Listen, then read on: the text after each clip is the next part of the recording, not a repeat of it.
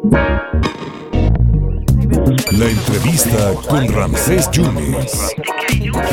Bueno, estos australianos meten, por poco meten otro gol. Está en la línea telefónica el mero, mero coordinador de las redes monrealistas, Alejandro Rojas Díaz Durán. Mi querido Alejandro, qué gusto saludarte, ¿cómo estás? Bien, Ramsés, mucho gusto saludarlos a ustedes ahí en Veracruz. ¿eh? Oye, un eventazo el fin de semana, ¿no? En la Arena México, no propiamente fue de luchadores, ¿no? Sino que estuvo ahí mucha gente apoyando al senador Monreal, ¿no? Sí, fue un acto multitudinario, su convocatoria fue lleno total en la Arena México y pues muy muy arropado por por quienes apoyamos su aspiración presidencial de Ricardo Monreal. Así fue. Perfecto, pero tú piensas que el, el piso está parejo para contender por Morena o están ya estarían ya viendo la posibilidad de salirse en diciembre. Me gustó para que te vayas, Alejandro, por Morena. No, en primer lugar sí está muy chueco el piso, no hay piso parejo desde el momento en que ha sido excluido de del apoyo presidencial eh, Ricardo Monreal. Y a mí en lo personal me parece muy injusto que el presidente López Obrador no haya tenido para él las mismas palabras que ha tenido a favor de otras corcholatas, porque si alguien ha sido leal eh, en este trayecto de más de 25 años en la lucha por llegar al poder desde la izquierda, ha sido Ricardo Monreal, que por cierto, sin él, sin su trabajo político, legislativo, su, su talante de consensos, no hubieran salido las reformas constitucionales que son los cimientos de la 4T.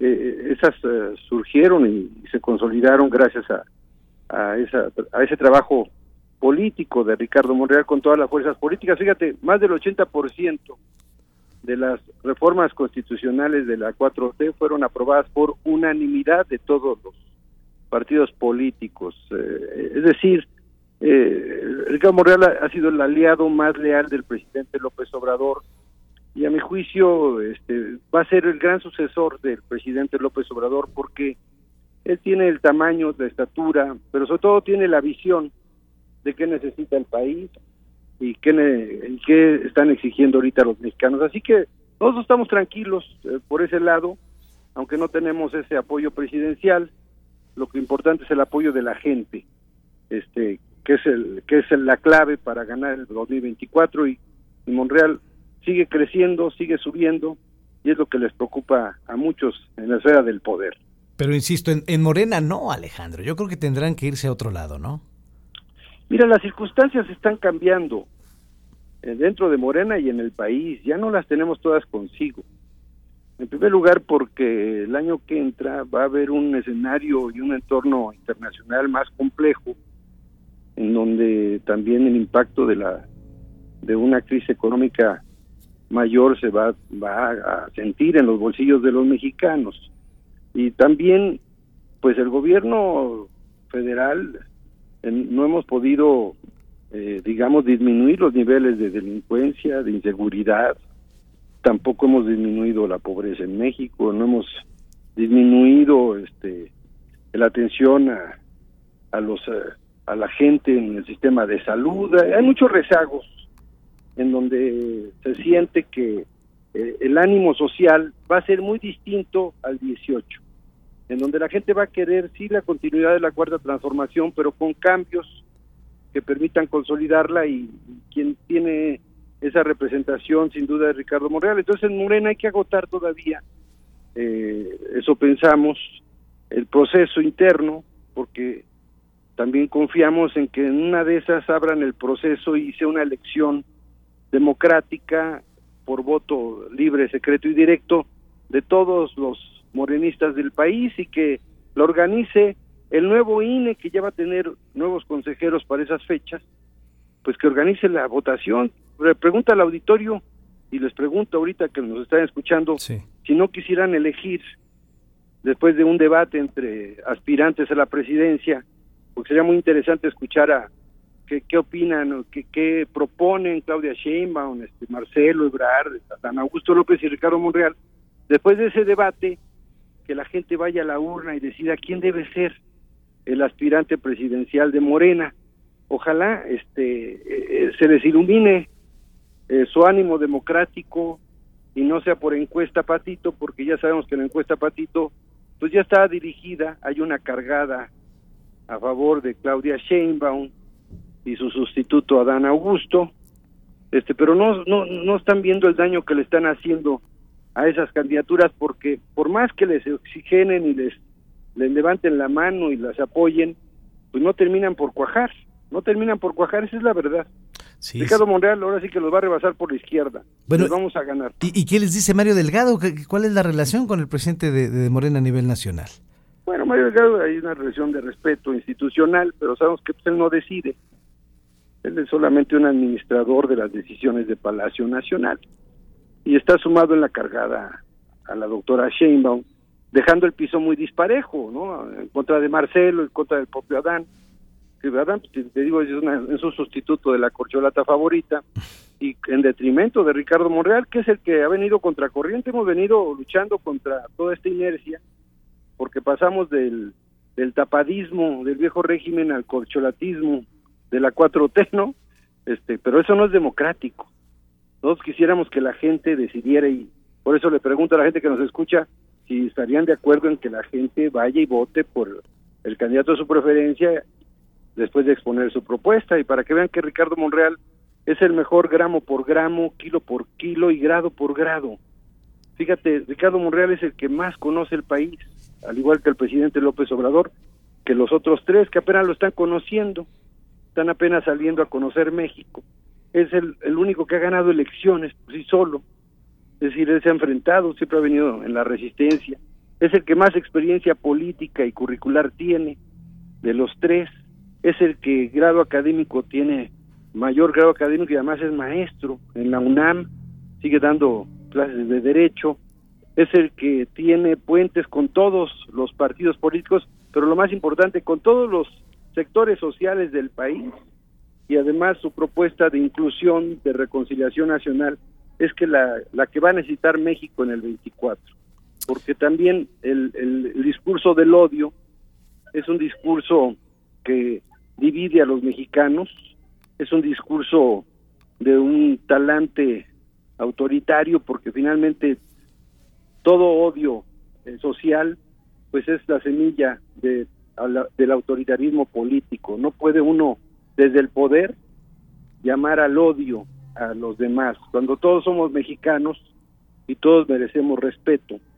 Y lo que Ricardo Monreal propone es esa inclusión de los sectores sociales que fueron marginados o que fueron estigmatizados por el poder presidencial, como los micro y pequeños empresarios, la gente del campo que se quedó sin 30 programas, las clases medias, los académicos, los intelectuales, los científicos, los jóvenes, las mujeres en sus causas feministas, los ambientalistas que quieren un México más verde, en fin, eh, todos sectores que, que votaron por nosotros en el 18 y que ahora han sido descalificados desde el poder presidencial y eso es eh, lastima al país y nosotros pensamos que eh, lo que sigue la fase superior de la cuarta, transformación es la reconciliación nacional. Perfectamente. Oye, y hoy es martes del jaguar y dice la gobernadora que trae una bomba, pero bomba, bomba, bomba. Pues han de ser bombas yucatecas del sureste, y de esas bombas, eh, montajes este que, que sacan de, de grabaciones, que ese además eh, dijo el presidente López Obrador que era de mal gusto. No creo que no le hagan caso, ¿verdad? Una gobernadora como Laida Sansores, pero realmente no es no es Laida. Pues sí, era lo que, te iba a decir. de este ataque es Claudia. Hashtag es Claudia. Porque les estorba la, la, la, la preferencia que está teniendo Ricardo Monreal y el crecimiento que tiene electoralmente. Y pues es el, el adversario que quieren vencer a la mala, no a la buena. Oye, Alejandro, a través de pero a ver, por ejemplo, eh, el senador, ustedes, no operaron el 2021 para las eh, alcaldías de la Ciudad de México y que perdiera la mitad morena, no operó ahí el senador. E, ese es el descontento que se dice, que por eso el presidente está enojado. Esa fue una intriga palaciega de la doctora Sheinbaum en contra de Ricardo Monreal para no asumir su responsabilidad, porque se perdió la Ciudad de México, en primer lugar porque se le cayó el metro, la línea 12 unos meses antes. Evidentemente ahí hay omisión, falta de mantenimiento y también fallas de construcción, pero también las fallas de mantenimiento y supervisión. Por eso se cayó el metro y eso la ciudad pues obviamente también lo castigó y también castigó este, a la doctora Sheinbaum porque aprobó y avaló que las candidaturas de las alcaldías que se perdieron, Ramsés, fueron bejaranistas, cuando son los representantes de las lacras de la política, las ligas de la corrupción es lo que ellos representan en México. Y obviamente eso, eso no lo olvida la Ciudad de México, le devolvieron las llaves de la ciudad y le dieron las candidaturas a su esposa y a todos los dedos torcidos del bejaranismo en las alcaldías que se perdieron, porque la ciudad tiene memoria y rechaza a ese tipo de personajes siniestros que ahora están en la 4T y están en Morena, es una vergüenza que sean este compañeras y compañeros nuestros en Morena cuando tienen un lastre de imagen terrible y en la Ciudad de México pues son el símbolo de la corrupción política, pues cómo no iban a perder. Por eso perdieron, no perdieron porque eh, Ricardo Monreal haya operado, imagínate este, qué fuerza tendría Ricardo Monreal para mover un dedito y que toda la gente en la Ciudad de México le hiciera caso. No, no es así. El pueblo de México y el pueblo de la Ciudad de México es muy, muy consciente, muy politizado, muy informado y pues tiene memoria histórica y rechazó en las urnas el retorno del jaranismo corrupto en la ciudad. Eso es lo que no dice la doctora Sheinbaum y su equipo, que le devolvieron las llaves de la Ciudad de México eh, y pretendieron darle a los capitalinos ahora sí que gato por liga, ¿no? O gato por liebre. Por eso perdieron, no por otra cosa. ¿y, vas a ir a marchar el, el domingo? ¿Va a ir el senador a la marcha que convoca el presidente? Fíjate que el senador Ricardo Monreal, como presidente de la Junta de Coordinación Política del Senado de la República, ya tenían agendada una interparlamentaria en España. Ah. De hace tiempo, no, no de ahorita, no fue. Estas interparlamentarias se trabajan con meses de anticipación, y son muy importantes darle seguimiento. Y él tiene que acudir en su carácter de presidente del Senado porque además la facultad exclusiva de revisar la política exterior mexicana recae en este cuerpo legislativo que es el Pacto Federal, en donde está la Casa de la República y tiene que estar allá en España, pero sin embargo, pues muchos simpatizantes y militantes de Morena eh, estaremos por ahí en la marcha, apoyando la marcha, sin dejar de mencionar que también estamos a favor de la defensa de, del, del ente constitucional del INE, que queremos que haya una mayor autonomía para el INE, que haya un fortalecimiento del órgano electoral, del árbitro imparcial, y que si nos molestan dos consejeros que no son, que no coinciden con nosotros, eso no quiere decir que queramos controlar ahora al INE como pasaba en el pasado, ¿no? Como pues ocurría en el pasado, en donde el gobierno controlaba las elecciones y eso pues trajo muchos fraudes en el país. Sí. Este y, yo les digo que este INE, por más que no nos guste Lorenzo Córdoba o Ciro, nos han reconocido desde el 2015 a la fecha todas las victorias, todos los triunfos pues electorales a Morena y no ha habido desde el 2015 a la fecha ningún reclamo de fraude Muy bien. electoral en contra de este INE. Pues sí. Nos han reconocido victorias, Bien. triunfos y hasta la presidencia de la República, 22 gubernaturas, las mayorías en las cámaras y bueno, regidurías y presidencias municipales en todo el país. Así que Muy bien. me parece que fortalecer al INE es fortalecer la democracia en México. Alejandro, por último, ¿y tienes algún problema con el delegado ahí en Tamaulipas? No, no tengo ningún problema con él. Este, más bien ellos lo tienen ahorita con el gobernador Américo Villarreal con los tamaulipecos porque eh, hay una senaduría vacante, en paz descanse Faustino López, tiene el senador y tiene que haber elecciones en febrero. Sí.